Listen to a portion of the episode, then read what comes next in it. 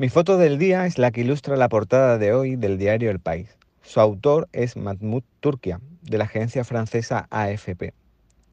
En la imagen aparecen cinco cuerpos de migrantes fallecidos tapados por sábanas blancas.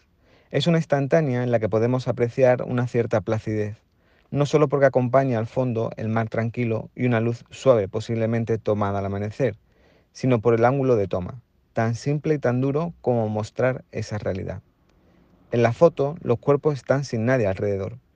Ellos forman parte de las 188 personas que han perdido la vida esta semana en las costas de Libia, mientras intentaban llegar a Europa.